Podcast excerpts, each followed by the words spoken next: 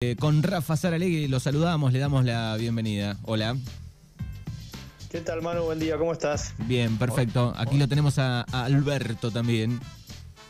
¿Cómo estás, Alberto? Un abrazo. Hola, Rafa, un gusto hablar con vos. Abrazo grande. I- igual, igualmente, Alberto. Bien. Bueno, Rafa querido, ¿qué tres temas tenemos o dos temas importantes como siempre aquí en este Crimen y Razón? Sí, mira, Manu, hay varias, varias cuestiones. Una es de ayer, eh, muy reciente, ayer a la tarde, el famoso caso de, la denuncia que hizo Telma Fardín contra el actor Juan D'Artés. Un caso que viene con, con mucha repercusión mediática, pero que en el ámbito judicial fue eh, siempre muy difícil de llevar adelante, ¿no? Porque recordemos que Telma Fardín abusó, acusó a, a Juan D'Artés de haber abusado de ella durante una gira cuando ella era eh, menor de edad, hace muchos años atrás, en el año 2009, en Nicaragua.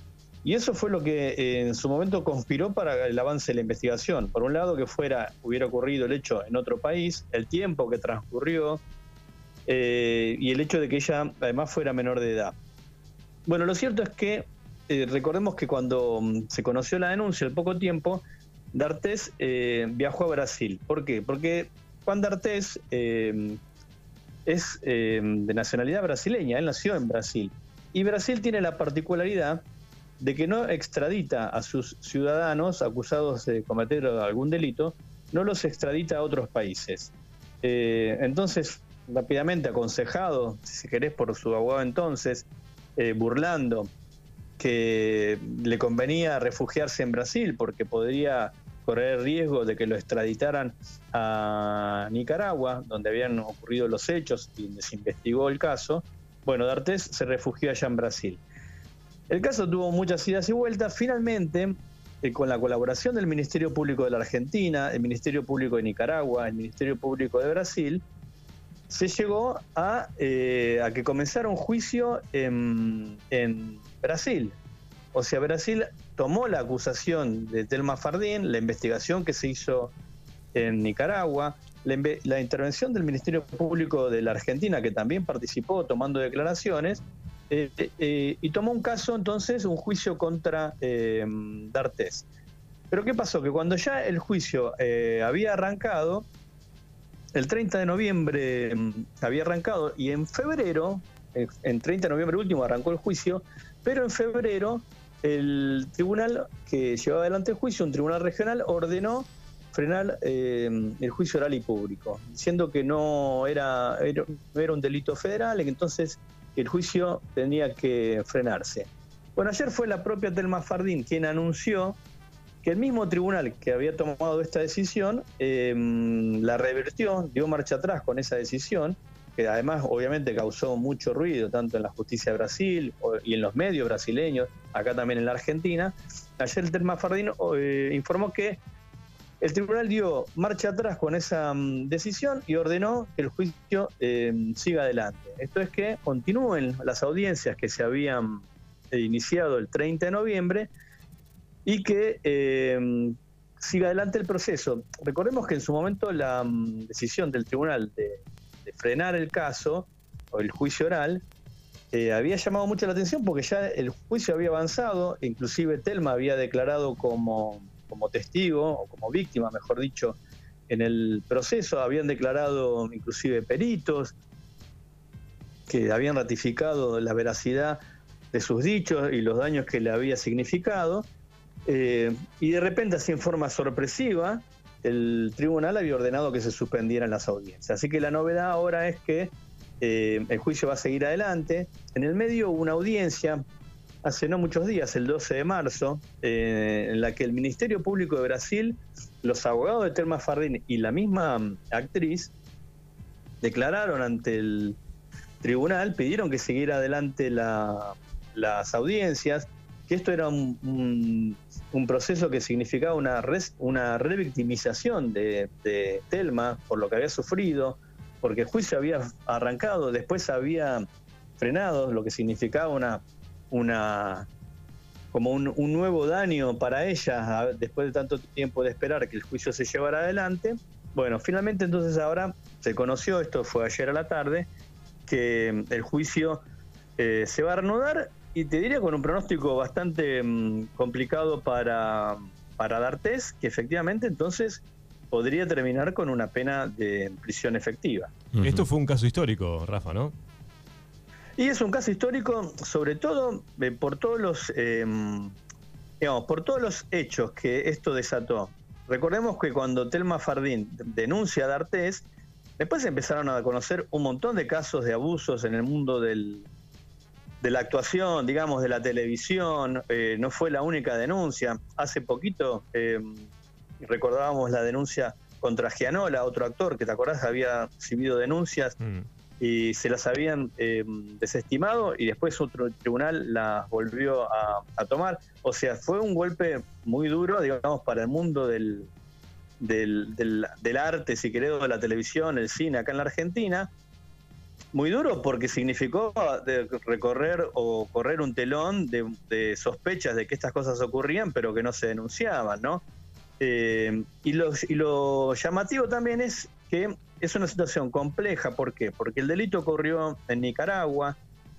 Eh, los protagonistas eran argentinos, tanto Telma como, como eh, Fardín, Telma como D'Artés. D'Artés tiene la doble nacionalidad, brasileño argentino. o sea, era un elenco de actores argentinos por un hecho que ocurrió en Nicaragua. Y ahora entonces el hecho de que D'Artés se hubiera refugiado en Brasil para eludir la, persecución judicial. Bueno, lo cierto es que después de tantos idas y vueltas, el juicio va a seguir adelante y con lo que esto significa también con la colaboración de la justicia de tres países, ¿no? Eso también es algo muy llamativo, no hay muchos antecedentes, sí hay en, algunos casos de corrupción, pero no en casos de delitos comunes, ¿no? Que haya una colaboración así de la justicia de Nicaragua, la justicia de la Argentina y la justicia de Brasil para llevar adelante este proceso contra, contra Juan D'Arte. Claro, esta cooperación regional que hay eh, contra el tema de violencia de, contra las mujeres, la verdad que es un caso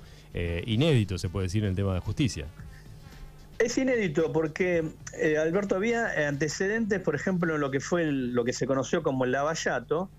Hubo un tratado de colaboración entre el Ministerio Público de Brasil y el Ministerio Público de la Argentina, para que mm, eh, se intercambiara información sobre los casos de corrupción y de pago de, sobornos, pero no tanto en casos de, mm, hechos más de, mm, no, no de esa magnitud, ¿no? de un hecho eh, de la justicia penal ordinaria, como es el caso de una violación.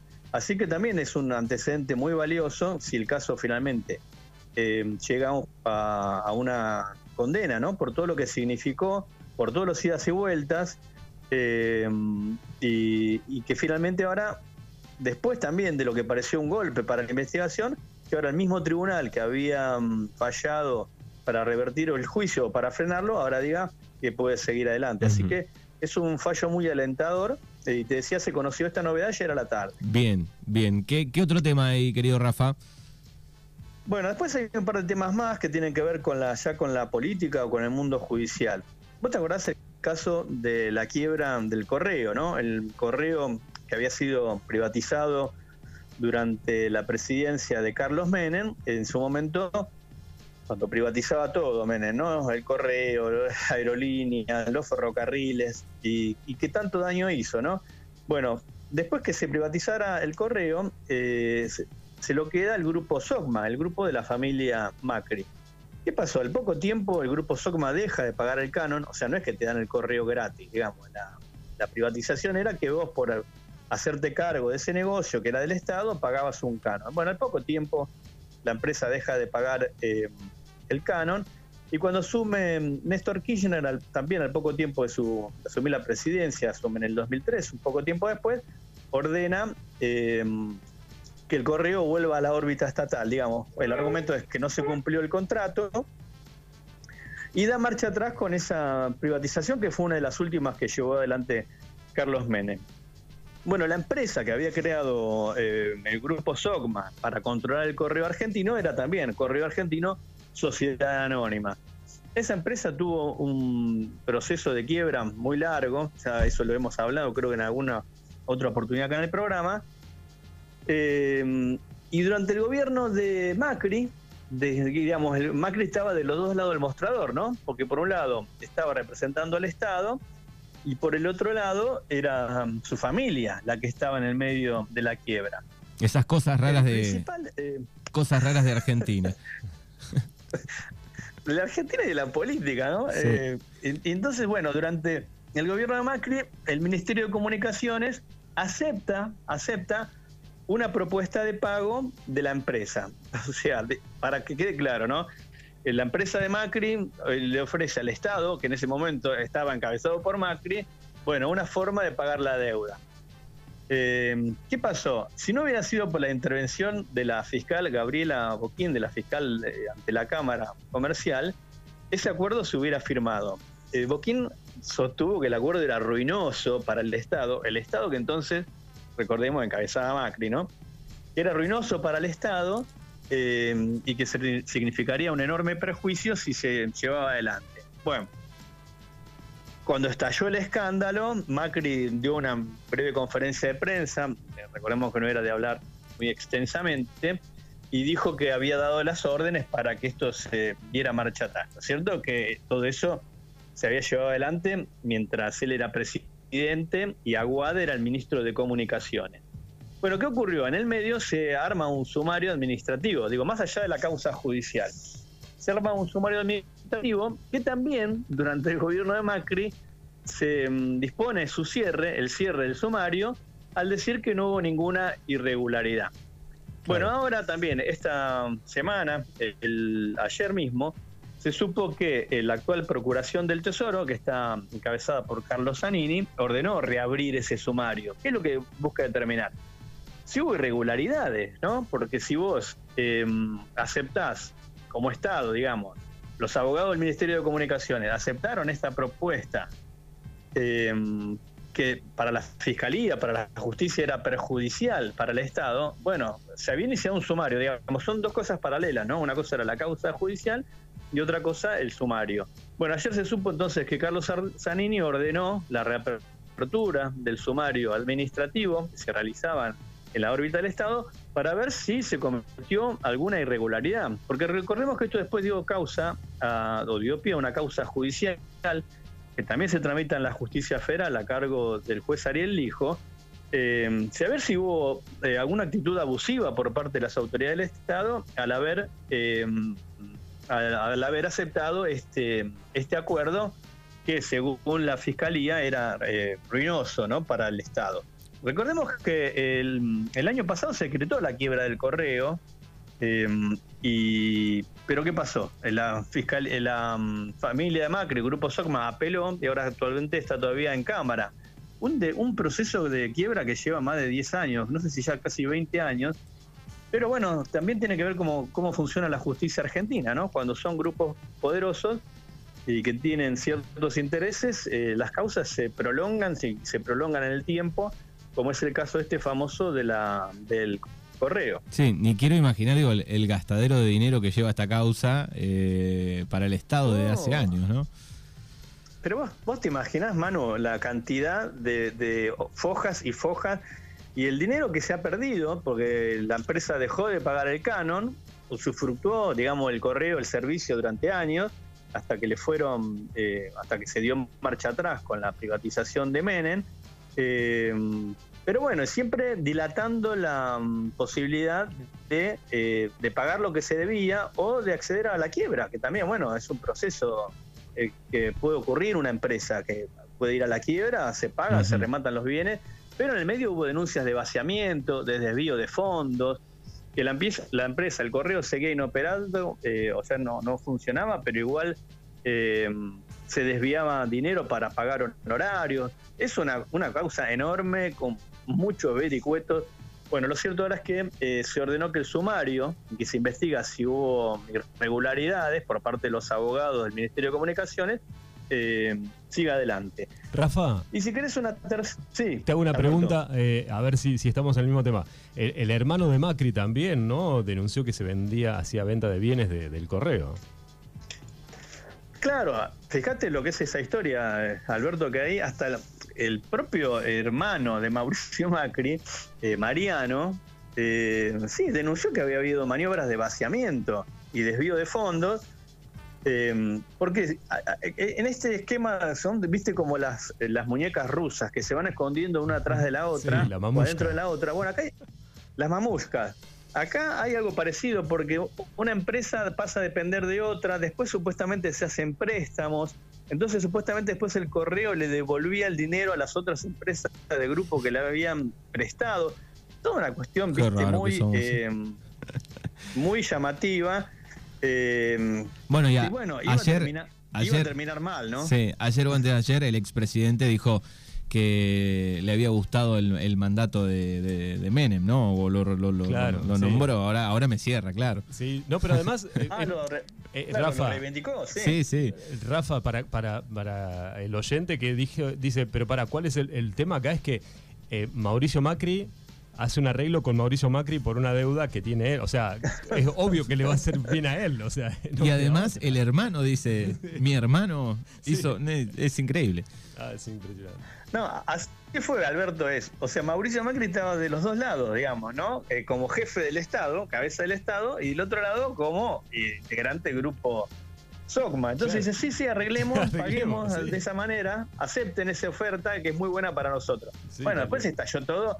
Gracias a la valentía de una fiscal, que también la pasó muy mal, porque durante los cuatro años del gobierno de Macri la persiguieron de todas las maneras posibles, quisieron sacarla del cargo una fiscal que cumpliendo su tarea dijo esto es ruinoso para el Estado, no vamos a recuperar nada de lo que nos, de lo que nos deben.